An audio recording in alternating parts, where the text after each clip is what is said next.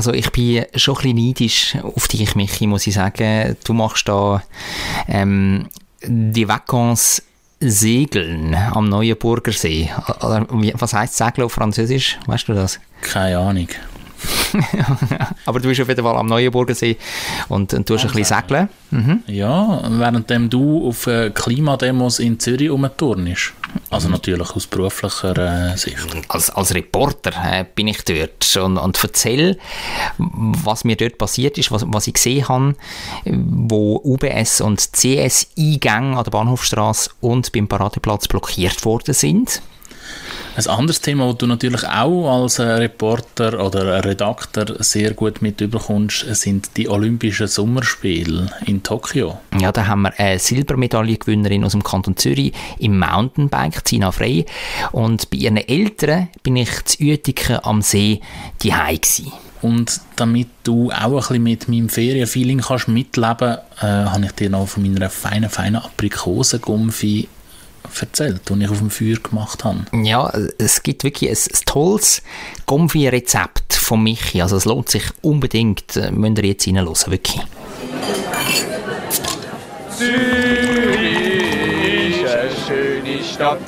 Die Leute sind so fröhlich, wenn es gutes Essen gibt, von der Bratwurst, Knoblauchbrot, alles zusammen. Ich kann gratis Klasse essen, egal wo. Ein gutes Zürich schnetzelt. Zürich Schnetzlitz, der Podcast von Michi Isering und Jonathan Schöffel. Und, äh, liebe Michi, schönen 1. August gehabt. Ähm, die Böller nicht mehr in den Ohren. Äh, die Böller nicht mehr in den Ohren, respektive der Tinnitus ist wieder weg. Nein, so schlimm war es bei mir also nicht gewesen. Wobei, also 1. August wird schon gefeiert. Wo bist denn du genau gewesen, am 1. August? Am 1. August bin ich tatsächlich schon wieder nicht mehr auf der Alp oben gewesen, sondern äh, am Neuenburger See. Ah, schön. Also in dem Fall vom Wallis ab in Kanton Neuenburg. Ja, es gibt eben noch so ein kleines Teil, wo Kanton Freiburg ist, am mhm. Neuenburger See. Und genau dort bist du, oder was? Ich bin im Kanton Freiburg, ah. am Neuenburger See. Aber französischsprachig, die Region dort? Äh, mais oui, bien sûr. Nein. Und ich war im schönen Zürich und habe dort natürlich einen Haufen Böller gehört. Also ich habe ein bisschen Tinnitus gehabt, muss man ehrlich sagen. Haben Zürcher wieder mal nicht können sich zurückhalten Ja, den ganzen Tag trotz Regen ist dort äh, böllert worden. ja, aber so Tust du am 1. August überhaupt auch Ragetli abladen oder Vulkanli oder ist das bei dir nicht so Tradition? Nein, nein, ich habe das glaube ich im Fall noch nie gemacht. Vielleicht ein paar Frauen führen es mal in der Schulzeit oder so, aber sonst, sonst wirklich nichts. An Silvester ähm, früher etwa die mal, weißt, so ein Vulkan, also etwas fürs Auge, aber ohne das ganze Klopfen und Tätschen. Ich habe sowieso als Jugendlicher habe ich das gar nicht mögen verputzen, weißt, das ganze, das ganze Knallen und Tätschen und Köpfe, das ist mir wirklich zuwider gewesen und unterdessen, ja, ist, ist es mir ein bisschen gleich, ich bin ein bisschen abgestumpft. Dein musikalische Gehör ist dort halt noch ein bisschen besser gewesen. Genau. Empfindlich. Aber du bist jetzt auch kein Böller, Böllerheini, oder? Ich habe, glaube ein Jahr habe ich wirklich mal ein bisschen Ragetli abgelassen und das war ein Jahr gewesen. Äh, ist lustigerweise bin ich relativ nahe von dort, wo ich jetzt auch bin, gewesen, nämlich äh, das Estavayer Le Lac. Mhm. Ähm, bin dort zelten äh, mit meinem Vater und damals war der Erich noch dabei. Gewesen. Ah, ein ehemaliger, genau, Schulkollege. Klassenkamerad, genau. genau. Ähm, ja, und mit ihm haben wir also recht äh, gragetelt am 1. August. Okay, aber in dem Fall bist du dort auch ein Jugendlicher gewesen? Dort bin ich auch noch ein Jugendlicher gewesen, ja. Ein Teenager. Ja. Der wollte ausbrechen, so, so ein bisschen, oder? Ein Teenager. ein Teenager. ja, und äh, nachher eigentlich auch nicht mehr so. Also ja. es war äh, eine sehr kurze Episode. Gewesen. Unterdessen sind wir ja auch in einem Alter, wo, wo so Kulinarik und das Erlebnis am 1. August im Vordergrund steht, also das kulinarische Erlebnis und vielleicht mit Freunden zusammen sein oder so. Gell? Was hat es denn bei dir gegeben? Äh, bei mir hat es äh, tatsächlich, und jetzt schmerzt mein äh, Walliser Blut ein bisschen, oder mein Walliser Herz ein bisschen, bei mir hat es Fondue gegeben. Also das, das isst man ja im, im Wallis nicht, gell? Im Wallis, Wallis ist primär ein Raclette, ist am Start, oder? Richtig. Fondue gibt es sozusagen im Wallis nicht. ähm, aber da wir ja am Neuenburger See waren, äh, hat man sehr gut am 1. August auch ein Fondue können essen Also das Klassisches. Ja, ja, ein, ein, ein Meute Meute. Das Meute Meute. Moitié Moitié. Das Meute Meute. Im Fall, ich kann dir sagen, ich habe Raclette gehabt, mit ein paar Freunden zusammen haben wir das äh, gegessen. Also ich, ich habe den Walliser Part übernommen, sozusagen. Das ist sehr lieb. Aber ich muss jetzt auch noch, noch einen kleinen Einschub machen. Am 31. Juli, dort bin ich im Wallis und dann habe ich tatsächlich noch das Raclette gegessen. ah, so ein bisschen ähm, den 1. August vorgefeiert, vorgegessen sozusagen. Genau. ja, du. Schön. Wie hast denn du dein Raclette gegessen? Also, sehr lustig. Ich habe früher einmal, vor ein paar Jahren, von meiner Mami, habe ich ähm, so ein kleines ähm, Stöfli bekommen. So ein, so ein Camping, so, ein Camping-Raclette, ähm, so ein Camping, wie, wie nennt man das, wo, wo das Raclette, äh, ein Röscho? Nein, du hast so ein Röschokerzchen unten rein und dann äh, Richtig. ist das das? Genau das habe ich bekommen. Super. Die sind Genau das habe ich bekommen. So, so für, für zum Campen, oder?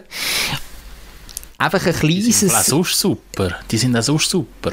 Wenn du alleine willst, Raclette Genau. essen. Genau, das ist, das ist so ein Solo-Raclette. Genau, und dann hat es dort drunter, äh, so, so vier ähm, Teelichtchen gegeben. Teelichtchen gehabt und die habe ich angezündet und, und obendran, i- man kennt ja so die, die Raclette-Geräte, ähm, wo du deine Pfännchen kannst reinschieben Und das Pfännchen auf, auf meinem Röscho ist doppelt so groß gewesen. Also hast du immer zwei Käschen drauf platzieren. Ja, ich natürlich immer die doppelte Menge Käse gehabt, natürlich. Über meine Herdöpfel können tun, über meine Silberzwiebeln, über meine Schwangerschaftsgürkli, wie ich sie liebevoll nenne, die Cornichon. Ja, es war lässig. Also, äh, zum ersten Mal habe ich übrigens das ausprobiert. Ich habe das vorher noch nie ausprobiert. Ein paar Jahre später dann, nach dem Geschenk von meiner Mutter, habe ich es dann tatsächlich einmal äh, getestet. Und ja, ich finde es super. Ja, die Raclette-Öffel, die man so klassisch kennt, die Sechser oder Achter, die sind ja wirklich nur praktisch, wenn man das Vierte oder das Meten ist. Aber so das Zweite, das Dritte finde ich eben die, die Kerzli-Raclette-Dinger voll cool, weil du bist so effizient mit denen unterwegs und ich habe manchmal sogar das Gefühl, sie gehen ein bisschen schneller als da die klassischen Raclette-Öffel. Ja, äh, jetzt in dem Fall nicht. mehr, ja, in dem Fall ist es bei mir nicht der Fall gewesen. Aber das kleine Falsche Röschokerzli. Äh, vielleicht habe ich die falschen Röstschokherzchen genommen. Also ganz klassische Teelichtchen habe ich gehabt. Und ein kleines Detail noch, das ist auch noch erwähnenswert. Ähm, bei diesem Raclette-Öffeli von mir hat es rechts und links aus dem Metall rausgeschnitten Steinböcke gehabt. Also es ist vielleicht eins... Touristisch, hä? Ja, es ist, ist eins, wo, wo aus den Bergen kommt. Ähm, vielleicht aus dem Bündnerland, man weiß es nicht. Ja, und dort habe ich eben auch noch ein lustiges Anekdötchen, wo ich äh, mit dem Bus ein bisschen ins Tal gefahren bin im Wallis. Ähm, hat es natürlich ein Radio RRO gegeben, Mhm, also das gibt es immer noch. Aha, ja. ja, wo gelaufen ist, damals im Bus innen. Und das ist ja ein Walliser Nationalradio sozusagen. Das ist so wie das Radio 24, einfach im Wallis.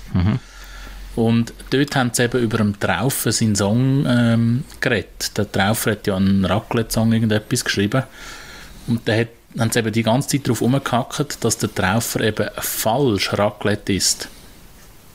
Okay. Ein Raclette, das schmilzt man nicht, sondern Raclette, das streicht man. Das streicht man, ja. Mhm. Also einen vom Käse, oder? Ja, genau. Ja. Halber Leib tut er als Feuer an und dann, äh, Und dann wird das das abgestrichen. Ja, genau. das ist das einzig richtige Raclette. Ja, ja. Also den Song vom Traufer, den kenne ich nicht, weil den Traufer, den mag ich nicht. Gleichfalls. ja, gut, da sind wir uns einig. ja gut, komm, tun wir mal starten in unsere Vorspeise. Vorspeis. Ja, und in der Vorspeise dort äh, würde ich vorschlagen, bleiben wir gerade noch einen Moment auf der Alp, also in meiner letzten Ferienwoche. Und zwar ist mir noch so ein, ein sehr etwas Feins in den Sinn gekommen. Es gibt ja eine Walliser äh, Nationalfrucht, sozusagen. Das ist... Die Weintraube. Ja, die ist nur im vergärten Zustand. ja, ja, das fällt mir jetzt ein, oder? Ein, ein guter Wein kommt aus dem Wallis. Ja, das ist äh, richtig. Aber es gibt auch noch andere Früchte, die so ein bisschen typisch sind fürs Wallis. Wenn du Okay. im Sommer äh, durchs Wallis durchfährst, und im Wallis gibt es ja keine durchgehende Autobahn, was grundsätzlich fast schön ist. Aber wenn du dieser Hauptstraße nachfährst, du kommst unweigerlich an mindestens 30 Aprikosenständen vorbei. Ah, ja, okay, okay. Also ich bin selten im Wallis und bis jetzt auch noch nicht so wahnsinnig viel gewesen. Ist das tatsächlich so? Also, die haben dort so ein, so ein mildes Klima, dass Aprikosen dort äh, wachsen. Mm, die besten Aprikosen. Okay, okay, ja. Und das ist auch sehr spannend gewesen, das Jahr äh, in Zürich, wenn man auf den Markt geht oder wenn man in Migros geht oder in Coop, dann äh, findet man sehr viel Walliser Aprikosen. Wenn man hingegen im Wallis in äh, Coop oder in Migros geht, dann findet man keine Walliser Aprikosen, weil die, die irgendwie importieren. Wirklich? Das hat nur spanische und italienische gehabt. Das ist ja jenseits. Also die werden alle Ja. in Deutschschweiz gebraucht, die Walliser Aprikosen. in dem Fall. Genau, genau. das ist leider so. Ei, ei, ei. Ja, wie der Walliser immer so schön sagt, weißt du, Walliser Aprikose, die kannst du in Zürich für das Vierfache verkaufen. ja, wo sie recht haben, haben sie recht. Ja. Aber an der Strassenrand gibt es also noch Walliser Aprikose. Und da kann man ja gäbig so ein 10 Kilo Kistchen kaufen oder ein 5 Kilo Kistchen. Und dann nimmt man das mit auf die Alp. Und wenn man jetzt also Wochen auf der Alp war, dann hat es manchmal noch so ein bisschen Aprikosenführung. Und die willst du schon nicht ins Tal abschleichen. Und darum finde ich es einmal sehr schön, wenn man am Schluss noch Aprikosengumpfi macht. Ah, und jetzt willst du äh, unseren Hörerinnen und Hörern erzählen, wie man Aprikosengomfi macht auf der Alp, oder? Äh, Genau, ja, ich habe gedacht, es gibt ja vielleicht mal die Situation, dass jemand von unseren Zuhörern Ja. oder Zuhörern ähm, gerade auf der Alp ist und noch ein Kilo ähm, Aprikosenführung hat und darum die gerne auf dem Feuer würde zu Gumpfi ver äh, vermachen. eben ohne, ohne Strom, das muss man auch nochmal dazu sagen. Oder wer die letzte Folge von Zürich Schnetzlitz nicht gelost hat, der weiß, der Michi war auf dieser Alp, gewesen, ohne Pfuß, nur mit Flammen. Sozusagen nicht am Saft des Lebens. genau. Aber wie machst du jetzt die, die Gomfi auf dem Feuer? ist eigentlich relativ einfach. Also auf dem Feuer, man kann es auf dem normalen Kochherd übrigens machen. Ähm, man tut die Aprikosen natürlich entsteinen und in so kleine Schnipsel schnipseln. Ich finde es einmal schön, wenn es wirklich noch, noch, ein bisschen, noch ein bisschen Stückchen sind, weil dann kann man, dann hat man noch die Stückchen auch in der Gumpfi noch. Also Viertel zum. Beispiel. Ja, oder Achtel. Achtel, ah, gut. Achtel geht gut. Und dann nimmst du eben, wenn du jetzt noch ein Kilo Aprikose hast, du das Kilo Aprikose zusammen mit etwa 750 Gramm Zucker aufkochen. Und bis dann der Zucker so richtig schmilzt und die Aprikose saftet ja auch noch ein bisschen. Und dann gibt es so, so ein bisschen, äh, ja, so ein bisschen, ein, wie sagt man dem? So wirklich ein bisschen, äh, ein, ein, ein Ein Sud. Karamellzuckermasse. Ja, okay. Ja. Ja, also ein Sud. Äh, man tut dann noch ein bisschen, ein Zitronensaft rein, also einfach ein Zitronen, halbe Zitronen ausdrücken. Und dann tut man das einköcheln lassen. Und dann kommt es natürlich darauf an, wie fest die Gumpfi das man will. Will man eher flüssige Gumpfi oder will man eher ein bisschen festere Gumpfi? Tut man das einköcheln lassen und dann kann man mal ein bisschen von dieser Soße, die dann entsteht, eben auf ein Tellerchen tun und abkühlen lassen. Und dann äh, muss man, das, muss man es wirklich abkühlen lassen und dann sieht man, wie fest das es schon geliert hat. Es geliert relativ gut. Und wenn es dann so die gewünschte Konsi Konsistenz hat, dann nimmt man das Ganze vom Feuer. Äh, man tut leere Gummigläser äh, in heißes Wasser schnell ausspülen und, und ein, bisschen, ein bisschen warm werden lassen, dass das Glas wirklich heiß ist. Dass es nicht so einen grossen Schock gibt, Temperaturschock. Und dann tut man die, die heiße Gumpfi-Masse tut man dann abfüllen. Äh, Darf ich dich kurz unterbrechen? Sagst du jetzt da wirklich die ganze Zeit Gumfi? Mit U? Ja, Sa- Sagst, sagst du das so? ich sag Gumpfi. Sogar Gumpfi? M, M, M, Pf, I. Wirklich? Ja, ja. Also ich mit O. Gomfi. Ja, du bist eben ein Franzose, oder? Konfitüre. ah, lustig, das ist mir jetzt noch gar nicht aufgefallen bei dir. Aber schön haben wir das geklärt. Also, Gell? Nein, ich sage wirklich Gumpfi. okay. Keine Ahnung, was für ein Dialekt das, das ist, aber Ja, das wissen wir ja, das ist bei dir auch nicht klar definiert. Ja. Dann tut man die vollen Gläser zuschrauben, fest zuschrauben. Und dann tut man das Ganze abkühlen lassen. Fertig. Fertig. Fertig. Also nachher muss man noch geniessen. Nachher natürlich ein gutes Brot, eine gute Butter und dann ab mit dieser Gombi auf, aufs Brot, oder? Ja, und es ist also, ah, ist einfach schon etwas Feines. Ja, aber vor allem, wenn man es selber gemacht hat, gell, das ist immer etwas, etwas doppelt Gutes. Ja, und einfach, wenn, wenn ihr die Gumpfi dann, oder die Masse auf dem Feuer habt, oder auf dem, ja, auf dem Feuer, sagt man ja, auf dem normalen Herd auch, ähm, circa 10 Minuten, ich jetzt gesagt, und dann macht man mal so, man nennt es eben Gelierprobe, wo man ein bisschen, ein bisschen wegnimmt und abkühlen lässt, um zu schauen, ob es schon die richtige Konsistenz hat, die richtige Festigkeit. Am Ende noch mal kurz zusammengefasst. Wenn du zwei, drei Gläser willst machen wie viel ungefähr würdest du posten von, von diesen von, von den Aprikosen? Ja, wenn du nur zwei, drei Gläser willst machen lange wahrscheinlich ein halbes, äh, ein halbes Kilo Aprikosen. Mhm. Und wenn du äh, jetzt acht Gläser willst machen die kann man ja schon ein Jahr behalten. Nehmen wir etwa acht bis zehn Gläser, ein Kilo Aprikosen, fein schneiden in Achtel, was auch immer. Ähm, dann 750 Gramm Zucker dazu und das Ganze mit einer kleinen einer halben Zitrone auspresst, also mit einem kleinen Zitronensaft aufkochen, circa 10 Minuten. Dann ein Schlierbrot machen und wenn es die richtige Konsistenz hat, in die heißen Gumpfigläser abfüllen, Deckel fest zudrehen und abkühlen lassen. Super knackig zusammengefasst. Also, jetzt habt ihr es euch noch einmal können notieren und wenn ihr jetzt nicht wisst, wie es geht, äh, kann ich euch auch nicht mehr helfen. Hauptgang. Währenddem du am wunderschönen Neuenburger See verweilst, Michi, ist natürlich in Zürich einiges passiert.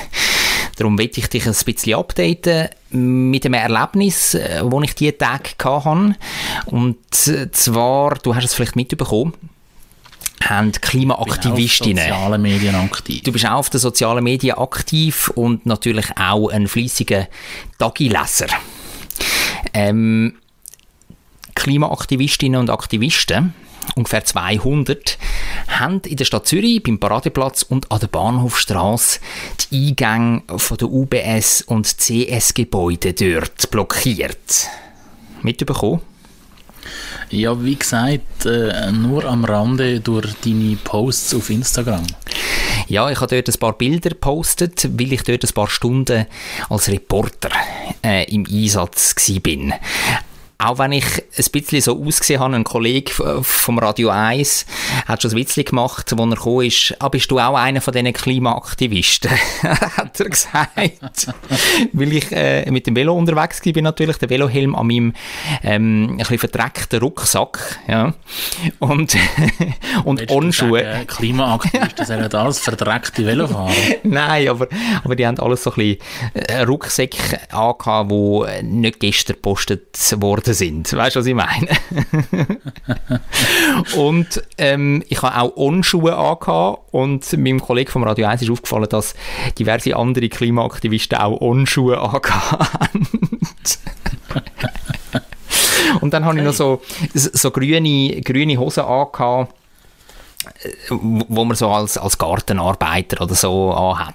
Das ist jetzt auch etwas, wo, wo ich am einen oder anderen Klimaaktivisten äh, gesehen habe. Also von dem her, ja. Ich hätte auch können, äh, ja, ein Aktivist sein, rein vom Äußeren her, ja. Äh, Du hast natürlich sofort geantwortet, nein, ich bin nur undercover. Ich bin da, genau, ich bin da undercover unterwegs und dann habe ich gerade mein Mikrofon äh, aus dem Rucksack rausgenommen. Oder noch etwas?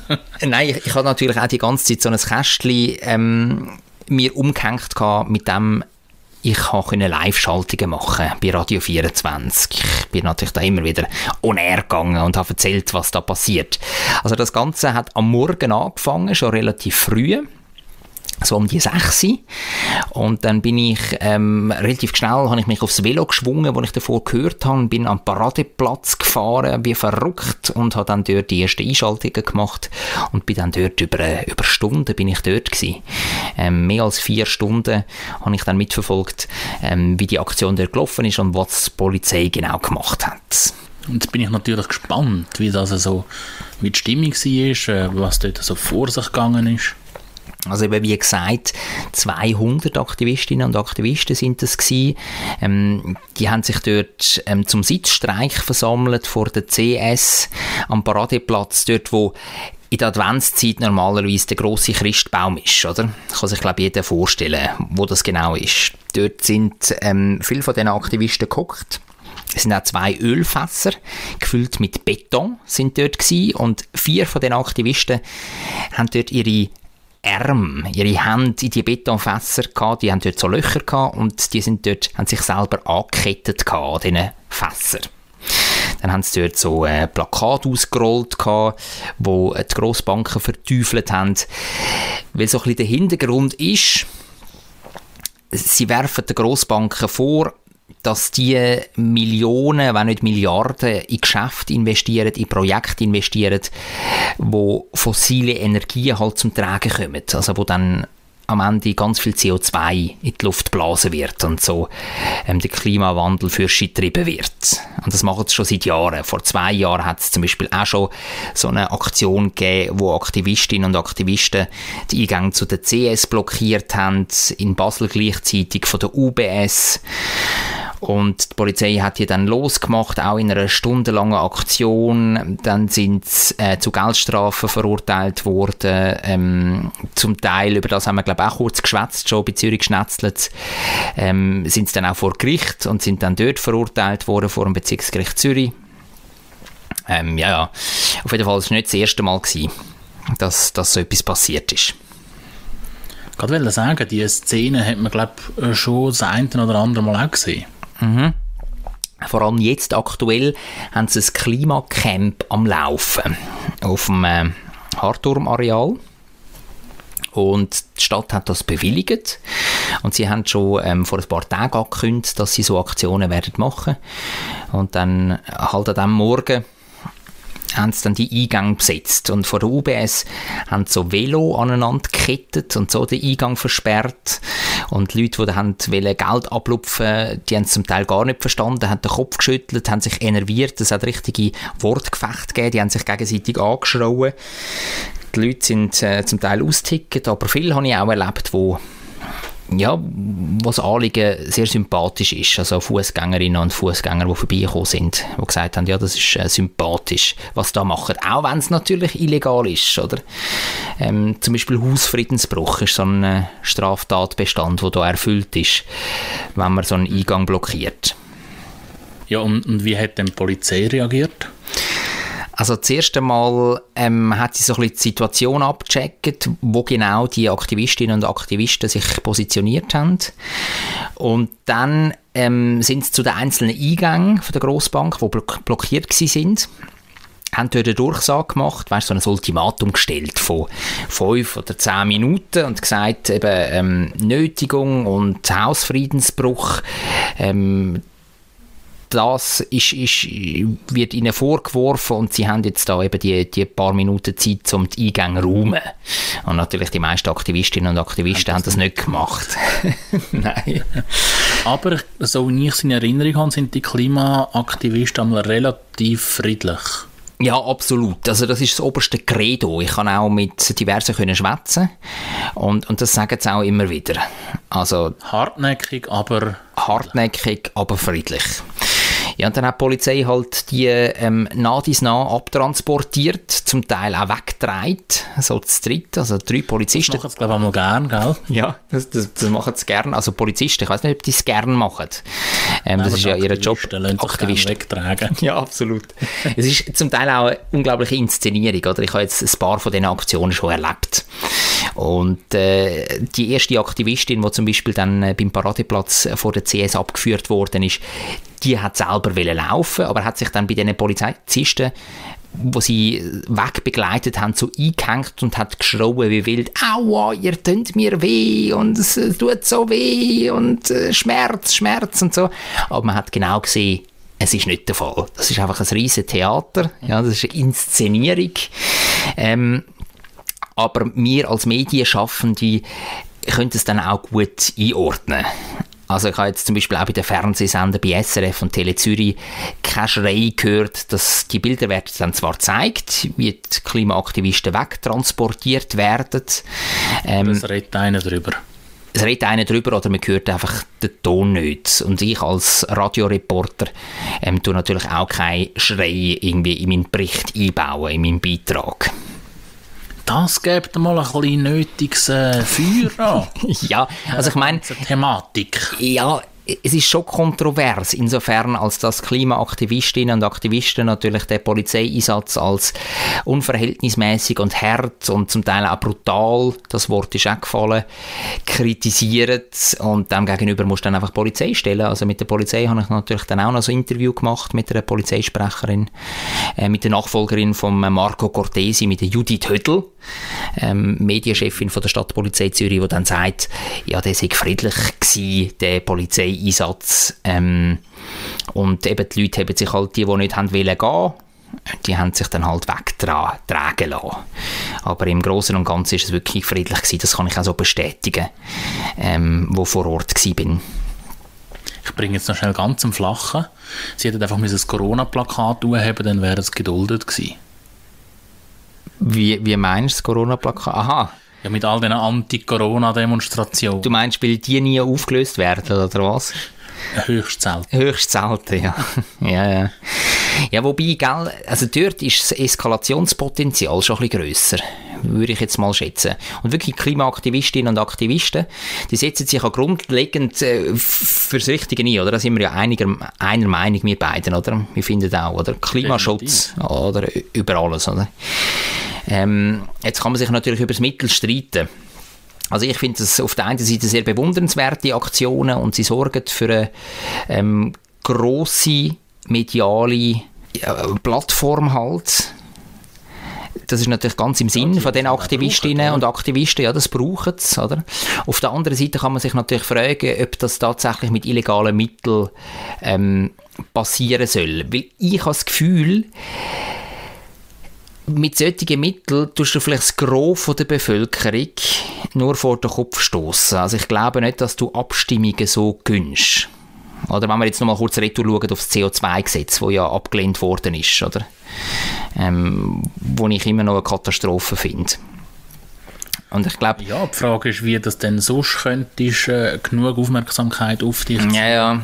ja es ist, mit legalen Aktionen. Also, also ist das Camp auf, dem Hart, auf der Hartumbrache, ja, das interessiert, interessiert das ja, ja, eben, das interessiert nicht, wenn da nicht irgendwie Aktionen folgen, wo, wo so ein bisschen ähm, die Öffentlichkeit aufrütteln.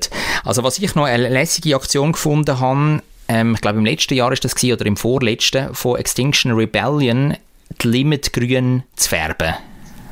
Magst du dich noch erinnern mhm. daran? Da haben sie doch so ein Mittel ins Wasser da. Und dann ist, ist die Limit, ähm, ja, die, ja, äh, richtig grün geworden, so in der Innenstadt. Aber ich glaube auch nicht legal. Nein, es ist natürlich auch nicht, das ist natürlich auch nicht legal, aber es ist natürlich schon ein etwas anderes noch. Wenn du dort irgendwie ein Mittel reinrührst, als wenn du jetzt da irgendwie für Stunden die Eingänge der Grossbanken blockierst. Klar. Aber äh, ja, es ist zweischneidig. Auf, auf der einen Seite finde ich es find noch cool, die Aktionen, und ich finde es auch sehr bewundernswert, wie das orchestriert ist, gell? Und, und wie sie das bewusst am Morgen machen und dann mit diesen Betonfässern und, und die Polizei wirklich, die hat stundenlang sich überlegt, wie kann man die vier Aktivisten, die in diesen beiden Ölfässern mit Beton drinnen sich an die Tragkette haben, wie kann man die dort loseisen? Wie kann man die dort losmachen von denen? Sie sind sogar mit so einer kleinen Kamera, mit einem Draht dran, sind sie in die Löcher bei diesen Fässern schauen. schauen. Ja. Das ist unglaublich. Einfach mal zehren, gell? Zehren. ja, und dann genau, hast du plötzlich dann irgendwie noch einen halben Arm in der Hand. Das kann ja auch nicht sein. Dann gibt es eine riesige Geschichte, oder? Ja.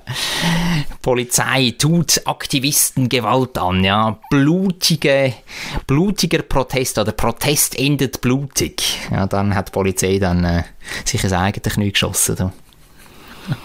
Aber jetzt musst du schon noch erzählen, wie sie das Problem mit dem Fässchen gelöst haben. Das weiß ich im Fall gar nicht so recht, weil ich bin dann nach der, ja, ich, ich bin nach der 12 dann irgendwann gegangen, dass, dass, da ist der, der ganze Einsatz so ein bisschen in den letzten Zügen gewesen.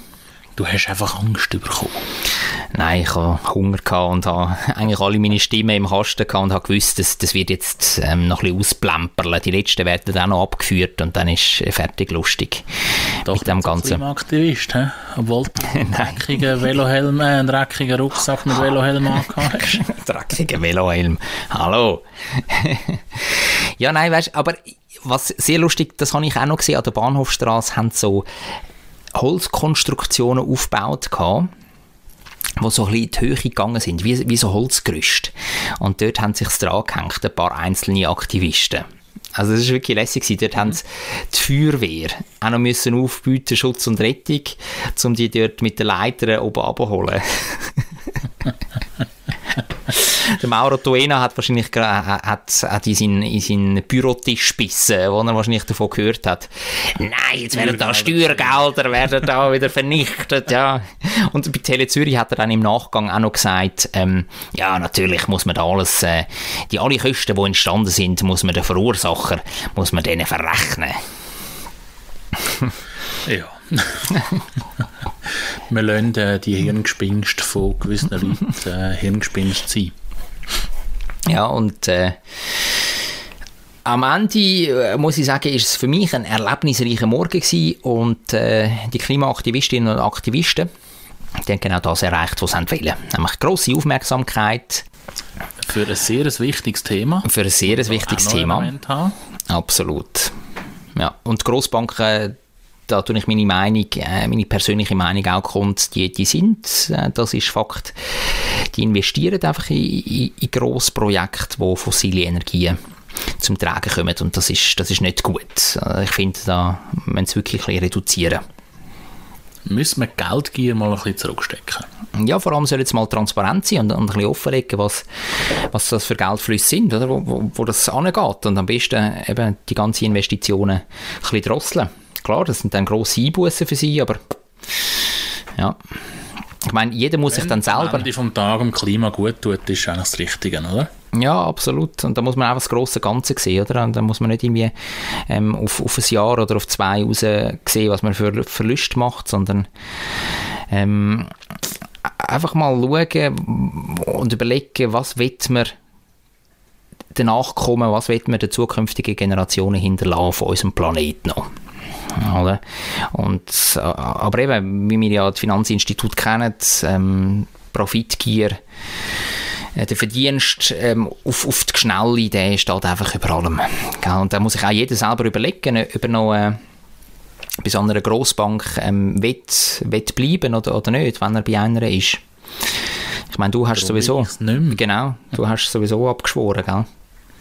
Ja, Ja, definitiv. Du bist äh, im digitalen Banking daheim. Komplett, Oh ja. Digital und nachhaltig. Ja, ja. Ich, ich bin ja auch schon eins äh, Standbein. Und ich ja jetzt auch im digitalen Banking. Da hast du mich ja komplett überzeugt. Und das Zweite mache ich dann auch mal noch. Das zweite. Ähm, ja. ja, Nachhaltiges Investment. Nachhaltiges Investment. nein, nachhaltiges Investment, das, das schon, aber ich glaube, vielleicht tue ich mein, mein Hundskommunen-Bankkonto auch noch irgendwann auflösen. Oder das ist Tu kompl komplett übergegangen. Aber äh, eben so die, die digitalen Bankalternativen können halt schon noch nicht alles bieten wo jetzt herkömmliche Banken, Banken können. Das muss man auch ehrlicherweise sagen. Oder? Die meisten sind noch äh, so ein bisschen im Start-up-Bereich. Sehe ich anders, aber äh, das wäre nochmal ein abendfüllendes Programm, Mhm. liebe Jonathan. Ja, das tun wir noch einmal, das wir noch einmal diskutieren, ja. ja, also jetzt bist du wieder ein bisschen up to date, oder, oder was so äh, klimaprotestmäßig in Zürich gelaufen ist. Ja, ich weiß wieder, was läuft in Zürich. Zwischengang. Ja, währenddem du an Klimademos in Zürich bist, da bin ich direkt froh, kann ich ein bisschen das Dolce Farniente geniessen am Neuenburger See. Ja, jetzt musst du mal ein bisschen erzählen, was du dann äh, dort so machst. Ähm, auf der Alp hast du ja ein bisschen erzählt, oder? Äh, hast so ein bisschen äh, das Leben genossen, ein bisschen bist rumgelaufen und sonst vor allem so ein bisschen ähm, kulinarisch dich verpflegt, äh, ein bisschen gelesen, ein bisschen gewesen, einfach ein bisschen rausgeschaut, Alpenpanorama und jetzt machst du genau das Gleiche, einfach am See, oder? Ja, so ähnlich, so ähnlich. Ähm, was natürlich der Vorteil ist, dass man am Neuenburger See einmal auf den Neuenburger See oder äh, in Extremfällen auch in Neuenburger See kann. Ah, du bist dort schon baden oder Bötli fahren?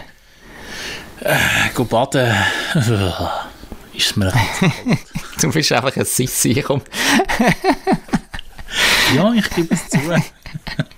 Also wie kalt ist er dann? Äh, keine Ahnung. Keine Ahnung, aber hast du mal deinen grossen Zeh reingekippt oder einfach mit dem Zeigefinger ein bisschen... und dann hast du kalt gefunden. Nein, ich, ich finde es eben schon mühsam, wenn die Luft so kalt ist. Ja, das verstehe ich. Ja. Ja, und das Wetter ist jetzt nicht ganz so bombig, dass man irgendwie es, äh, ja, dass man ja, was du nicht sagst. Geht, geht, geht ab, abkühlen. Äh, ja, was du nicht sagst. Eine Woche Sonnenschein in Wallis. ja, ah, ja, ja, natürlich. Und jetzt, jetzt bist du im verregneten Welschen, oder was? ja, genau. ja. Ähm, ja, aber es hat jetzt tatsächlich einmal ein bisschen aufgerissen, dass es mal nicht geregnet hat. Und dann hatte ich die Möglichkeit, gehabt, zum zu segeln auf den Neuenburger See. Oh, oh, mit deinem eigenen Segelbötchen, oder? Ich, ich habe weder ein Segelboot noch ähm, ein nötiges Brevet zum Segeln. Also du kann, kannst es nicht, okay. Ich darf es vor allem auch nicht. Also, ah, okay, okay. Darum, äh, ja, das ist ja beim Segeln ist so ähnlich wie beim Autofahren. Ähm, es gibt so die ganz kleinen Segelbötchen, die man ohne Prüfung machen kann. Mhm. Das, es gibt ja so Autos, wenn man das Autobillett mal muss abgeben muss, dann kann man so ein anderes Auto nehmen. fahrt glaube ich irgendwie 20 oder 30. ja, eben genau. Das ist dann ein Nachteil. Äh, und es gibt dann eben auch die größeren und dort äh, muss man äh, in die Segelschule gehen und nach der Segelschule muss man eine Segelprüfung ablegen. Mhm. Und du bist... Ein, ein Segelausweis. Und du bist mit so einem grösseren unterwegs gewesen?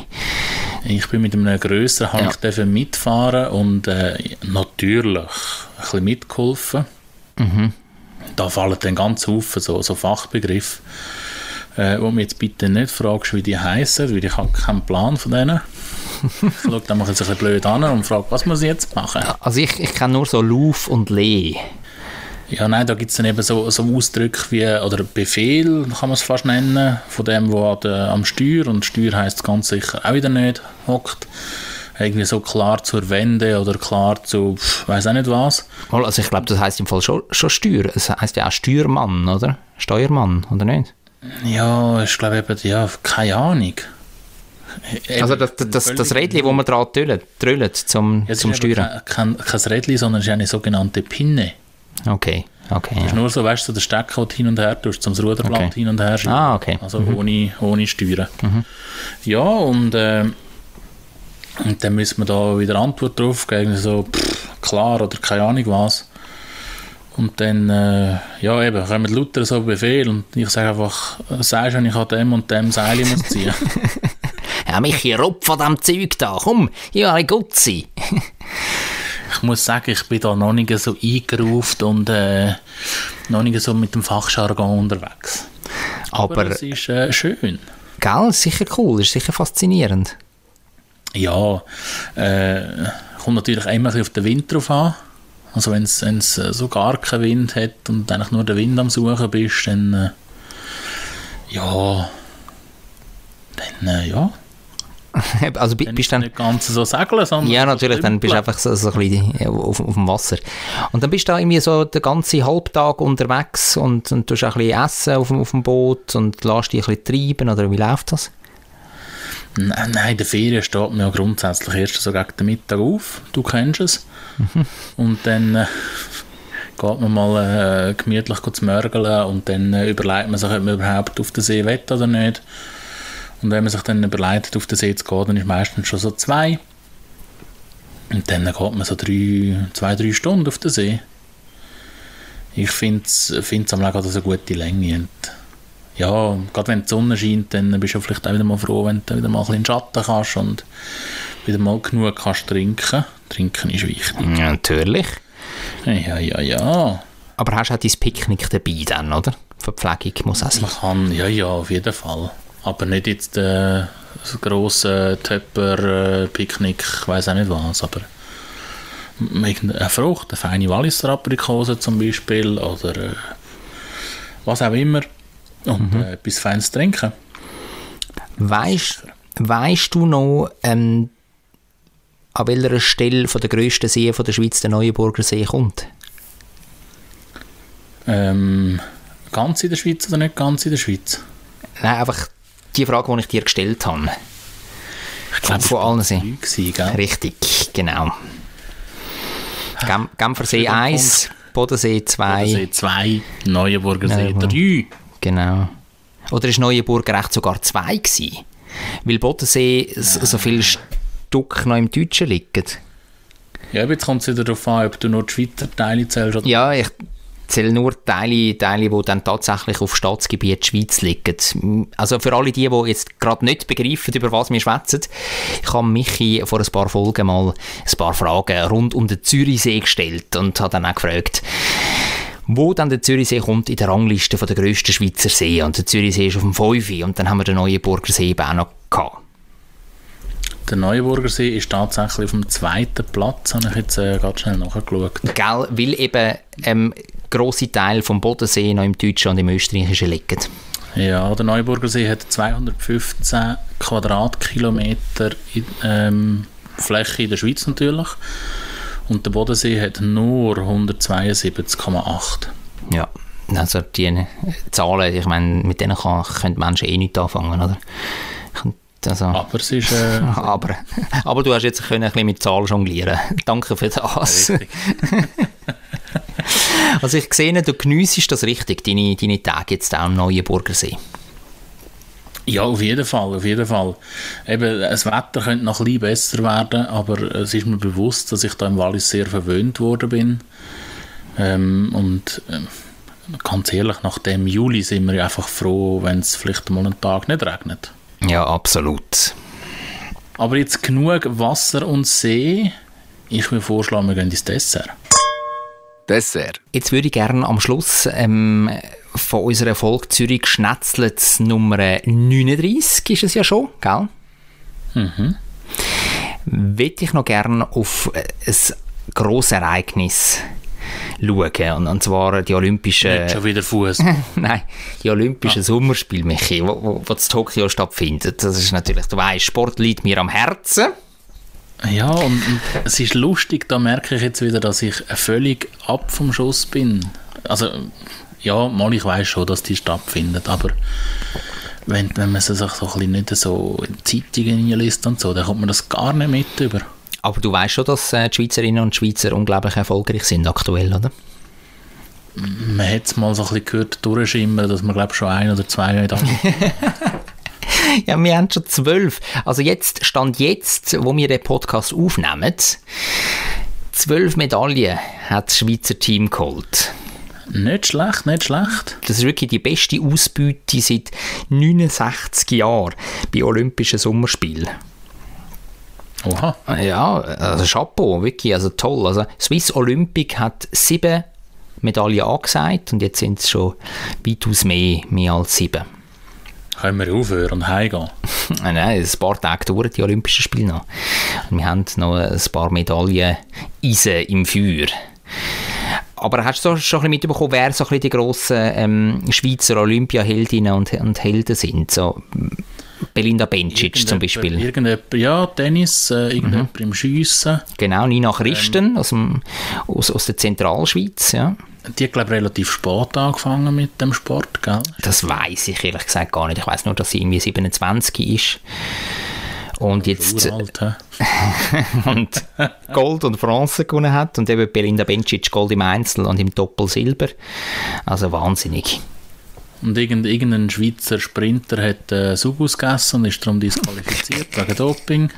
Nein, das ist ähm, der Hürdenläufer Karim Hussein gewesen, ähm, Europameister 2014 über 400 Meter Hürde. Der hat so einen Zug ausgegessen und ähm, ist darum gesperrt über Doping. Ja, aber so in der ungefähren Tendenz hat es gestimmt. Ja, ja, genau. Da haben wir dann den Alex Wilson, das ist der schnellste Schweizer über 100 Meter und 200 Meter, wenn es mir recht ist. Und der hat zu viel Fleisch gegessen. und hat darum irgendwie so Antibiotika oder so äh, sich einverleibt und, und darum ist er auch positiv getestet worden auf Doping. Ah. Er sagt er auf jeden Fall zu viel Fleisch gegessen. Aber wir wollen ja von den Ja. wahren ähm, Erfolgsgeschichten reden. Ja, genau. Und was ja über allem steht, jetzt neben den beiden grossen Figuren, die da zwei Olympiamedaillen gewonnen haben, ähm, Bencic und Christen, hat es ja noch den Dreifach-Triumph im Mountainbike gegeben. Vielleicht hast du das mitbekommen. Ja, stimmt. Irgendetwas mit Velo. Genau. Ähm, Yolanda Neff aus äh, St. Gallen mit Gold. Dann äh, Zina Frey aus dem wunderbaren Kanton Zürich mit Silber. Und Linda Indergant aus dem Kanton Uri mit äh, Bronze. Und wirklich, also das komplette Podest in Schweizer Hand. Das ist, schon unglaublich, wirklich geschichtsträchtig. Sieht äh, sicher gut aus. Und dann ist das natürlich die erste Zürcher Olympiamedaillengewinnerin gewesen, jetzt von diesen Spielen zu Tokio, Zina Frey. Und dann als Radio 24 äh, schaust du natürlich dann immer so ein bisschen, wo kommen dann die Athletinnen und Athleten, die wo, wo Olympiamedaillen gewinnen, her. Und dann haben wir gesehen, ah, Uetiken... Home Story. Ja, machen wir so ein bisschen Home Story-mäßig etwas. Uetiken am See. Und an dem Tag, ähm, wo sie nachher die Silbermedaille gewonnen hat, bin ich dann an die Goldküste gefahren, auf Uetiken, habe tatsächlich dürfen ins Elternhaus von der Sina Frey gehen. Das ist nicht selbstverständlich, aber natürlich bei so einem Jubeltag ähm, ist das eine tolle Sache. Und die Eltern haben das Rennen von ihrer Tochter in der Lenzer Heide geschaut, in der Ferien, und sind dann extra, weil sie so viele Nachrichten bekommen haben, weil Freunde mit ihnen haben wollen anstoßen, weil die Medien haben wollen etwas von ihnen haben, mit ihnen Interview machen, sind sie dann retour gekommen an Zürichsee. Und dann bin ich auch in das Elternhaus in, in Uetika am See, das war so ein Holzhaus, gewesen, die Schweizer Fahnen prominent natürlich ähm, vorne als Haus gemacht. Es war ein sonniger Tag. Gewesen. Dann bin ich dort Stegen auf in diesem Haus und auf dem Balkon. Und dort hat es so ein Zimmer gehabt, das direkt am Balkon angeschlossen war. Und dort haben die Eltern nachher ähm, ein Interview nach dem anderen gegeben. Also wirklich alle Schweizer Medien sind dort gewesen und vor allem auch die Lokalmedien, die etwas haben wollen. Interviewmarathon sozusagen. Ja, wirklich ein Interviewmarathon. Aber sie haben sich extrem gefreut. Sie sind zwar ein bisschen schüch gewesen, natürlich so etwas haben sie noch nie erlebt oder auch so einen äh, grossen Medienauflauf. Aber, aber- sicher auch sehr stolz. Ja, unglaublich stolz natürlich auf, auf ihre Tochter. Und dann haben sie ein bisschen erzählt, dass sie ihnen schon, schon früh ähm, weggefahren ist. Ähm, es ist noch lustig, Tina Frey ist als Kind zum Mountainbiken gekommen. Die Familie Frey hat mal Ferien gemacht, Bikeferien, ich glaube auf Mallorca, wenn ich mich richtig kann erinnern Und dann hat Zina unbedingt mitwählen als Jüngste von dieser Familie. Und dann hat der Vater gesagt, nein, du musst zuerst lernen, richtig Velo fahren. Und dann hat sie das gar nicht können verputzen, oder? Und dann hat sie wie eine Pikti angefangen mit dem Mountainbike. ja. ja und, und seitdem ist sie auf dem, auf dem Weg äh, nach oben. Wahnsinn. Das sind manchmal so die, die nötigen ähm, Kicks, die man braucht. Man Mhm. stell dir vor, dir hätte mal jemand in jungen Jahren gesagt, Jonathan, du darfst erst wieder ähm, in die Schule gehen, wenn du das Stück perfekt auf deinem Cello kannst spielen. Ja, ich weiß nicht, ob die Schule jetzt so ein Ort war, wo mich magisch angezogen hat. Wahrscheinlich nicht, du darfst dich erst wieder bewegen, du darfst erst wieder säckeln. Ich bin als Kind einer, der sehr gerne gesäckelt ist. Dann, dann hätte, ich, äh, hätte ich das wie wild gelernt, das Stück. Es ist auf jeden Fall äh, sehr lustig. Also, also bei diesem Interview-Marathon, äh, um nochmal zu dem Stichwort zurückzukommen, ähm, ist natürlich auch Fotogra Fotografin dort gewesen. Die hat dann, sind auch Freunde in, in diesem Haus gewesen, zur gleichen Zeit. Hat dann alles so orchestriert, weißt, hat dann so gesagt, jetzt machen wir da äh, Champagnerflaschen auf und jetzt könnt ihr euch alle mal da so anstellen ähm, und könnt anstoßen, könnt Salut auf Zina sagen und ich mache dann Fotos und dann ist das alles wirklich so inszeniert worden, damit man nachher die Bilder schön kann prominent am nächsten Tag in die Zeitungen bringen oder am gleichen Tag noch online stellen. Und, mhm. äh, und Tele Zürich hat, hat, hat die Managerin von der Sina Frey, Tele Zürich ist, ist dann am Interview machen gewesen, relativ lang. Und dann hat die Managerin von der Sina so ein bisschen zu mir gesagt, mit dem Augenzwinkern, ja, und da drinnen wird jetzt gerade äh, das Tag täglich oder der Sommertag noch mit, äh, mit den Eltern von der Sina Frey aufgezeichnet. ja, du, wenn man noch das Thema braucht, gell? ja, ja, ja, sehr ausführliches gewesen, ein sehr ausführliches Interview. Aber dann äh, hat sich der Besuch also gelohnt für dich? Ja, auf jeden Fall. Ich meine, emotionale Töne und äh, dann hast du wirklich das Thema können, können breit trampeln, wirklich. Äh, mit allen, allen Facetten. Freude, Taumel. Ich bin dann auch noch zum Gemeindepräsidenten natürlich von Uetik am See, habe auch noch telefoniert mit dem stellvertretenden ähm, Vereinsboss von ihrem Veloclub. Der war gerade im Tessin in der Campingferie. Gewesen. Also es war sehr ein, sehr ein arbeitsreicher und lässiger Tag gewesen, muss ich sagen. Der, wo die Mountainbikerinnen da ähm, die drei Medaillen geholt haben für die Schweiz. Ja, aber das tönt doch jetzt äh, sehr positiv, äh, was die Schweiz schon geleistet oder die Schweizerinnen und Schweizer Athleten schon äh, geleistet haben an der Olympiade und wir hoffen natürlich, dass sie jetzt wieder Achtung, gell, Michi, da muss ich noch kurz dazwischen grätschen. Olympiade, einfach mal kurz noch äh, einen kleinen Kurs, ja. Olympiade oh je, ist die... Olympiade ist die Zeit zwischen den einzelnen Olympischen Spielen. Ja, und Olympischen Sommerspiel. Genau. Klugscheisser, du. Oder Olympia darfst du auch sagen, aber Olympiade bisschen gut nicht. Klugscheisser.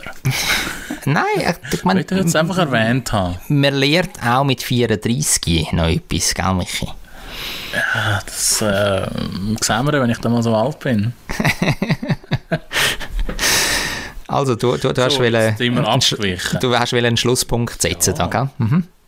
Ich wollte ähm, zum Ausdruck bringen, dass ich sehr stolz bin auf äh, die Schweizer Athleten und Athletinnen und dass ich hoffe, dass er diesen Olympischen Sommerspiel, jetzt habe ich es extra richtig gesagt für dich, mhm. vielleicht nochmal die ein oder andere Medaille drin liegt für unsere Nation.